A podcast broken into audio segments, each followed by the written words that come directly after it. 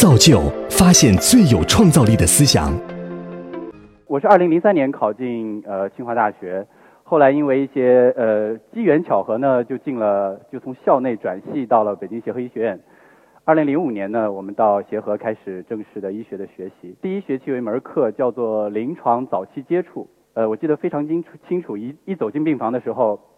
看到一个呃小姑娘，她个子很高，呃，跟我差不多。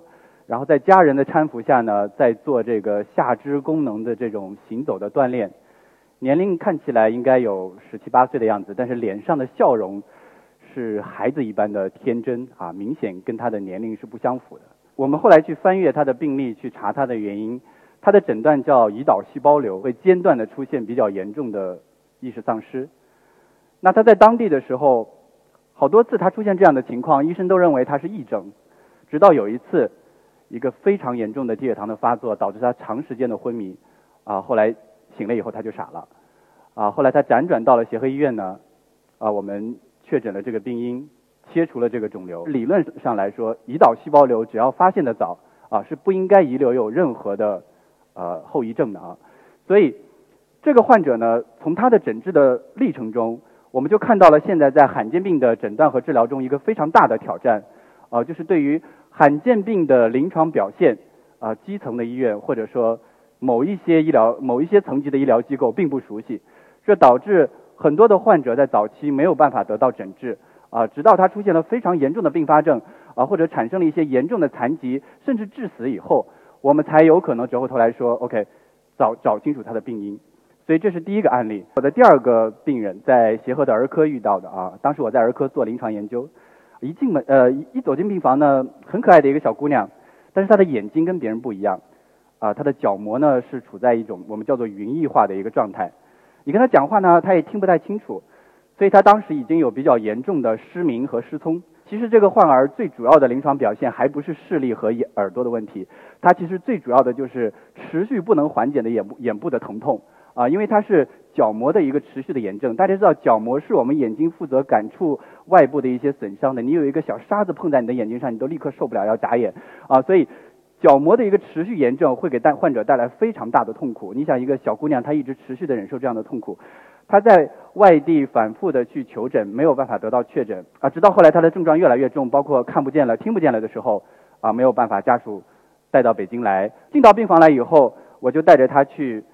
耳鼻喉科去找专家会诊，眼科找专家会诊，免疫科找专家会诊，最后确定它是一个比较特别罕见的呃自身免疫系统的疾病，叫做 Cogan 综合征。啊，这一类疾病呢，主要的临床表现就是自身免疫性的角膜炎，再加自身免疫性的内耳炎。所以患者最常见的临床表现就是特别严重的眼部的疼痛、充血啊，以及间断会发作的眩晕，包括持续造成损伤以后的这个视力下降和听力下降。患者的临床表现其实是非常的典型的啊，但是呢，因为我们包括在我们儿科，我们也不是立刻就诊断了啊，是说我们也是费了好多的这个功夫才诊断了这样的病例。我记得这个患者当时对我一个最大的提示就是说，如果他能早一点转到协和，或者他能够早一点，我们通过一些远程的办法帮助他，也许他能够改善他的现在的情况。所以第二个非常重大的挑战，在我们看来就是一个。可及性非常高，啊，便利性很强的这样的远程的转诊和会诊系统，所以这点上来说，也是我们现在面临的非常大的挑战。第三个患者呢，他到门诊，呃，他到我们急诊是到神经科急诊，神经科到急诊的时候，他是反复发作的癫痫，没有办法控制，一个年轻女性。但是我们的神经科大夫呢，就注意到说这个患者有血象的异常，然后有一些溶血的表现，所以他又立刻呼我们内科去会诊。那内科去了一看呢，就觉得说，OK。我们高度怀疑它是一个我们叫 TTP 或者 TMA，就是血栓性的血小板减少性的紫癜，或者叫血栓性的微血管病。那这个疾病当时它的临床表现是非常符合的，但是缺一个特别重要的检验室证据，就是呃要做一个血图片。当时已经六点多了，门诊呃门诊的检验室已经下班了。我们当时就从这个患者身上取血，然后自己图片，抓这个血液科的这个专科医生，到时候来帮我们呃一起找证据。终于发现了这种非常典型的我们叫红细胞碎片啊，就是说如果一旦发现红细胞碎片，包括结合这个患者出现相应的临床症状的话，我们就可以就可以诊断 TMA。那一旦诊断了 TMA 以后，现在的呃现在的呃临床指南，血浆置换是一个非常呃重要的治疗，需要大量的血浆，所以我们就立刻联系输血科，联系北京市血站。然后给病人这个呃，包括联系我们的肾内科，然后开始给这个病人做血浆置换，所以后来这个患者的很多的临床表现就就快速的缓解了。所以在这个患者身上呢，我想提到的说，现在对于罕见病的诊治来说，一个非常大呃两个非常大的挑战。第一个就是多科协作啊，我们刚才讲到的这个模式里头，呃，神经科、呃大内科、血液科、输血科、血站啊等等。都都给予了非常强的这个支持，所以导致我们在一个体系内可以把这个疾病呃就能够给他一个非常完善的治疗。那另外一个比较重要的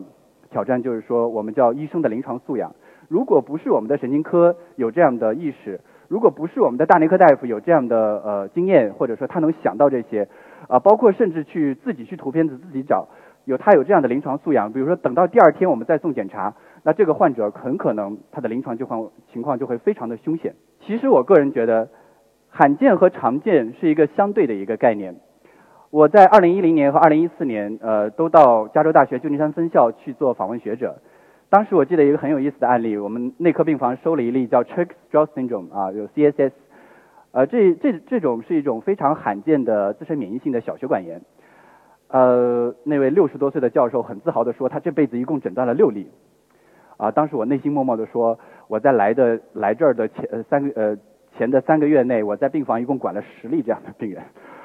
啊，就是说中国其实在病人的数量，包括我们的诊断治疗的实战经验上，其实是不缺的。但如果你去查 CSS 本身发表的文献、疾病机制的研究、临床的研究，包括药物的研究，你会发现大量的都是国外的结果。那为什么我们面临这样的现状？啊，我们怎么样打破这样的呃打破现在的现状呢？啊，所以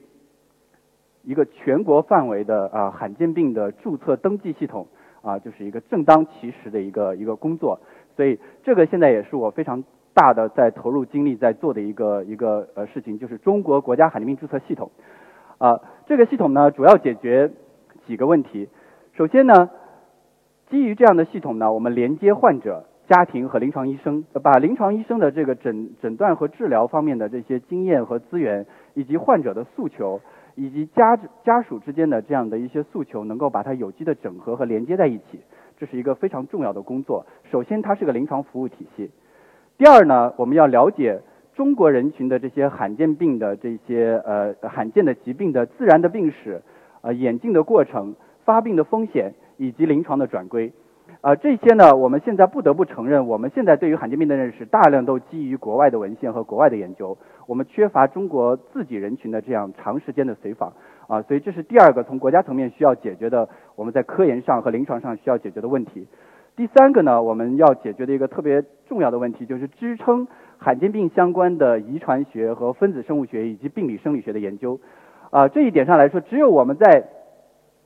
我们的中国人群里头把这些机制研究清楚了，我们才能够开发我们自己相应的这个诊断和治疗的手段。那就包括第四点说，为药物、医疗器械的研发以及孤儿药制剂的这个研发呢，提供这种核心的支撑。啊，所以这些呢是我们做中国国家罕见病注册系统呃最主要的目的。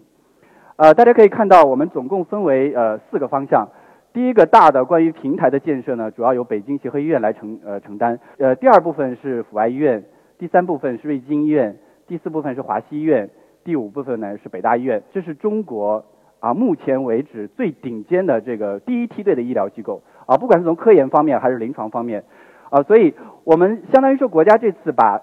最顶尖的资源都融入在了一起，希望为罕见病的患者啊提供一个。支撑的一个一个体系啊，能够为他们解决解决一些问题，所以这是呃现在中国国家罕见病注册系统的一个总体的架构。我们希望传递一个声音，说啊不要再觉得孤独，也不要再觉得无助。很多人在关注这呃关注呃患者，很多人在想要从各个层面呃发贡献自己的力量。这张图是我有信心能够解决前面的挑战的一个基础。第一个挑战啊，我们要。要对罕见疾病的早期临床症状要做好监控啊，要做好识别，这样覆盖全国的临床体系是它的最非常重要的基础。第二个挑战，远程的会诊以及通畅的这种转诊体系，我们相信这当然这上面的医院哈，全部都是中国最顶尖的医院哈。我们未来还会再把这个触角渗透到其他下级的医院去。那我们会建立这样的转诊和会诊体系，为患者提供可及性非常高的这样的服务。第三个挑战，多科协作。这里头大家可以看到，像协和、瑞金、复旦啊，这些都是非常顶尖的综合医院。但你也能够看到，像阜外医院、天津血研所啊，包括广州呼吸病所等等这样的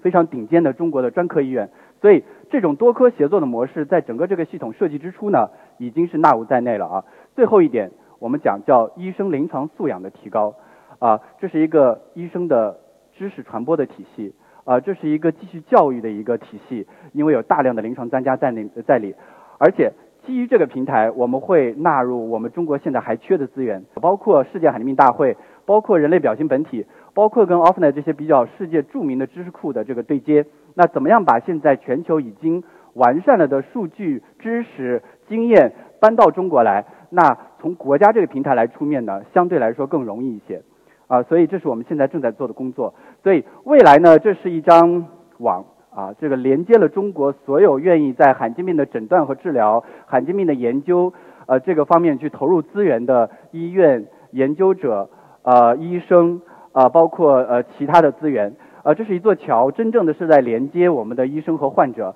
啊，能够把这些以前遥不可及的一些资源能够连通起来，让这些患者能够走到医院去，呃，获得他们想要的，呃，获得他们真正需要的这个临床服务。当然，我们也希望这变成一个家，我们可能更多的可以给患者安慰，给他们一些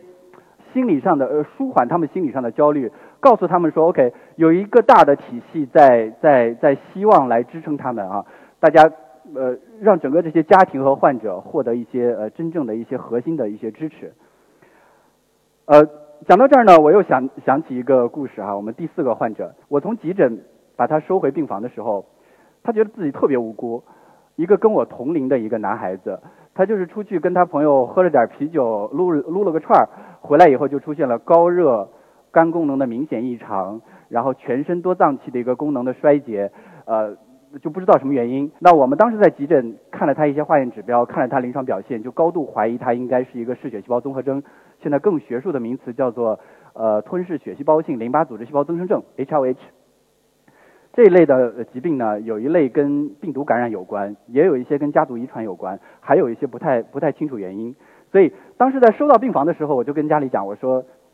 我们现在治疗手段有限啊，现在国际上有一些已经发布的呃方案，但是效果不是那么好，治了一个月以后，我们还是没有办法啊，就是全身全身状况恶化的非常快，我们觉得他可能不会再超过三天的时间，那家里就放弃了要回家。我非常深刻的记得他当时看的我那一眼，就在出我病房的时候看了我一眼，一个跟我基本同龄的一个一个男生，然后在离开自己的医生的那一刻，我觉得他那里头有很多的对生命的渴望哈，但也有。很强的这种，我觉得对我当时的这种无能，对医学的无能的这种愤恨啊，我觉得这个是我一辈子都忘不了。所以在准备这个演讲的时候，我第一个想到的其实是这个病。我想看看说现在有没有什么新的进展。然后我非常兴奋的发现，去年年底和今年年初的两篇文章，这个是一个基于大规模的患者的这个注册随访以及一个多中心的临床协作的一个研究，发表在。国际的血液病学的最高级的杂志《Blood》上面的一个由中国人完成的临床试验，啊，告诉我们说，一个新的化疗方案可能啊，或者已经被证实比原有的这个治疗方案可以更好的延长患者的寿命。我当时非常的兴奋，也很欣喜。我觉得从这些例子上能够看到，我们中国只有走这样的方法，只有走这样的思路，把我们的真正的这个大规模的患者群体。呃，能够充分的发挥他们的作用，才能够为我们的罕见病的患者带来生命的希望。所以，这个呢，也是我未来一生会为之奋斗的一个目标。啊，所以最后呢，以这八个字来结束我今天的这个报告。哈，我觉得，呃，如临深渊，如履薄冰。大屏幕出现的这三位医生呢，是我们协和的三位能够称得上是大医的三位专家。这八个字呢，是他们留下来的，说我们协和人安身立命的这个行为的准则。我觉得对于罕见病呃的这个整个的这个事业来说，我们就是以如临深渊、如履薄冰的这种严谨、紧迫感啊，和我们踏踏实实做事的这种风格来迎接这个挑战啊。我希望与大家共勉，希望能够获得整个这个社会和呃国家、社会和各个层面的支持，共同来推动中国的罕见病事业的发展。谢谢大家。